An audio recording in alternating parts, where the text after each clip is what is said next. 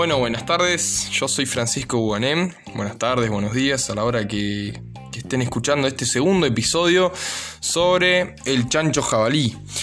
eh, sobre las problemáticas que genera. Yo soy alumno de la Universidad Nacional de Río Negro, eh, curso la carrera de la, licenciatura en Ciencias del Ambiente. Eh, participo también de un proyecto el cual habla sobre el control y el manejo del chancho jabalí, cómo llevar a cabo cómo elaborar un plan para, para, mantener o reducir la población de, del chancho jabalí que está causando, como dije en el primer episodio, en la introducción, muchos problemas, tanto para, para las producciones agrícolas como las producciones ganaderas, eh, también amenazando... Eh, amenazando a especies nativas, flora y fauna nativa de Argentina, como también eh, flora y fauna nativa de otros países, ya que este, al, menos en el continente americano, este animal no, no, estaba presente hasta que se lo trajo, hasta que se lo introdujo con fines de cacería, básicamente. Eh, este animal proviene de, de, Eurasia, de África, de toda esa zona europea, eh, del, de otro continente, y, como rep repitiendo, es un animal que se lo trajo con fines cinegéticos, o sea, cacería.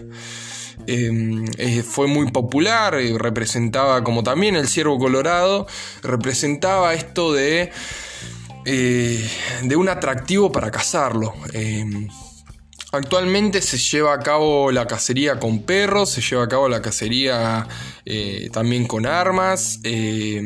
con perros y cuchillos, se lleva a cabo diferentes tipos de cacería y de esa manera se puede decir que se va eh, se van manteniendo las poblaciones, pero bueno, con el, la temática actual de la pandemia nos encontramos con que no tenemos un...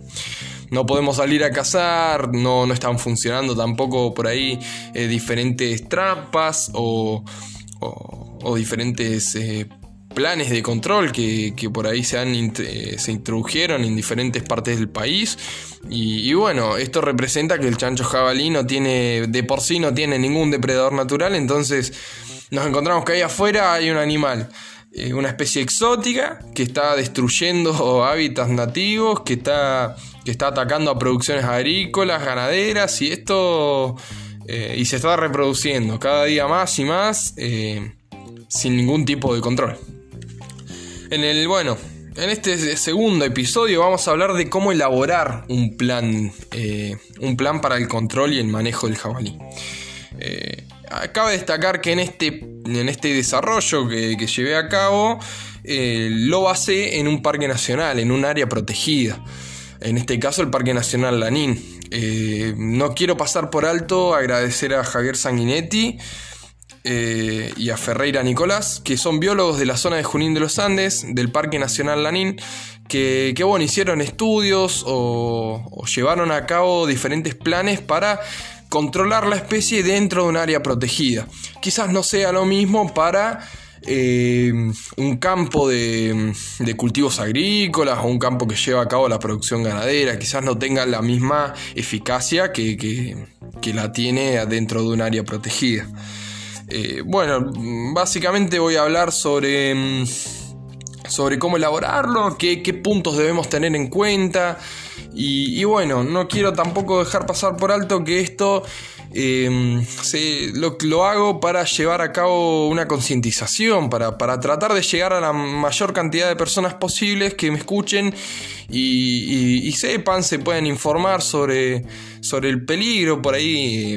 sobre la problemática grande que está causando este animal que, que, no es nativo y que, y que bueno, por ahí si no somos allegados a un grupo de cacería o, o no nos informamos por cuenta propia sobre eh, específicamente sobre esto, no nos damos cuenta de que hay ahí afuera un animal que está que no tiene ningún depredador natural, que tiene eh, un montón de, eh, de herramientas que, que amenazan a los cultivos, que amenazan a nuestra fauna y flora nativa y que está causando problemas muy grandes. Bueno, para empezar, la elaboración de un plan de control para el jabalí hay que tener en cuenta su peligrosidad, por la intensidad y extensión de los impactos negativos que puede ocasionar, además de afectar la seguridad física de las personas. Este es un punto importante, eh, ya que es un animal bastante agresivo a la hora de encontrarse con él y si se encuentra estresado o lo, acorralamos, eh, puede reaccionar de una forma agresiva causando problemas, eh, lastimándonos básicamente, quizás lastimándonos, lastimándonos más de lo que, más de una sola lesión, ya que tiene mucha fuerza, es un animal muy eh, con mucha fuerza a la hora de atacar, tiene colmillos que, pueden desgarrar nuestros músculos, bueno, puede causar serias, serias lesiones. Eh, para este desarrollo se tomó en cuenta un plan de manejo, como lo mencioné ya en el principio, de la provincia de Neuquina, específicamente de Junín de los Andes. Eh, este plan está adaptado al Parque Nacional Lanín, que es un parque, un área protegida que, que es de esta zona. El plan se tiene que llevar a cabo al menos, o eso se recomienda, a partir de, diferentes puntos que tomaron a cabo los biólogos para llevar a cabo este plan dentro del área. El primero es la explicitación de los valores de conservación naturales y culturales prioritarios amenazados por el jabalí, ya que dentro de diferentes eh, regiones encontramos eh, poblaciones mapuches o también tenemos eh, comunidades que, bueno, se ven afectadas a la hora de llevar a cabo un plan y, bueno, cuando hablamos también de cultivos y campos abiertos que, se, que, usan las personas o los dueños de las estancias para llevar a cabo la producción ganadera o agrícola, también estamos, hay que tener en cuenta estos puntos. Estamos llevando a cabo un plan dentro de un lugar en el que conviven personas. Esto esto hay que tenerlo en cuenta por la peligrosidad justamente de, este animal. Un diagnóstico de los aspectos que determinan la distribución abundancia de la invasión en el área protegida en su entorno, incluyendo el análisis de la presencia de vectores y rutas de dispersión, actual y potencial, sobre este animal. La identificación de zonas con mayor calidad de hábitat por distribución y abundancia de recursos clave y de barreras a la dispersión. El cuarto punto habla de la identificación de factores potencialmente regulatorios de la población, pulsos de sequía, de periodos de suelos congelados, de inundaciones extensas, de aparición o desaparición de cultivos agrícolas, que provocaría variaciones en las tasas de mortalidad y natalidad y desplazamientos locales y migratorios. O sea, estamos hablando de que si hay un periodo de sequía, inundaciones, este animal se va a ir de ese lugar para poder buscar los lugares eh, más óptimos para llevar a cabo su reproducción y así seguir avanzando. Eh, que es lo que encara estos, estos podcasts y es lo, que, es lo que encara básicamente todos los planes de manejo. Eh, tratar de frenar las poblaciones, tratar de reducirlas, ya que si aumenta la población causa más problemas a,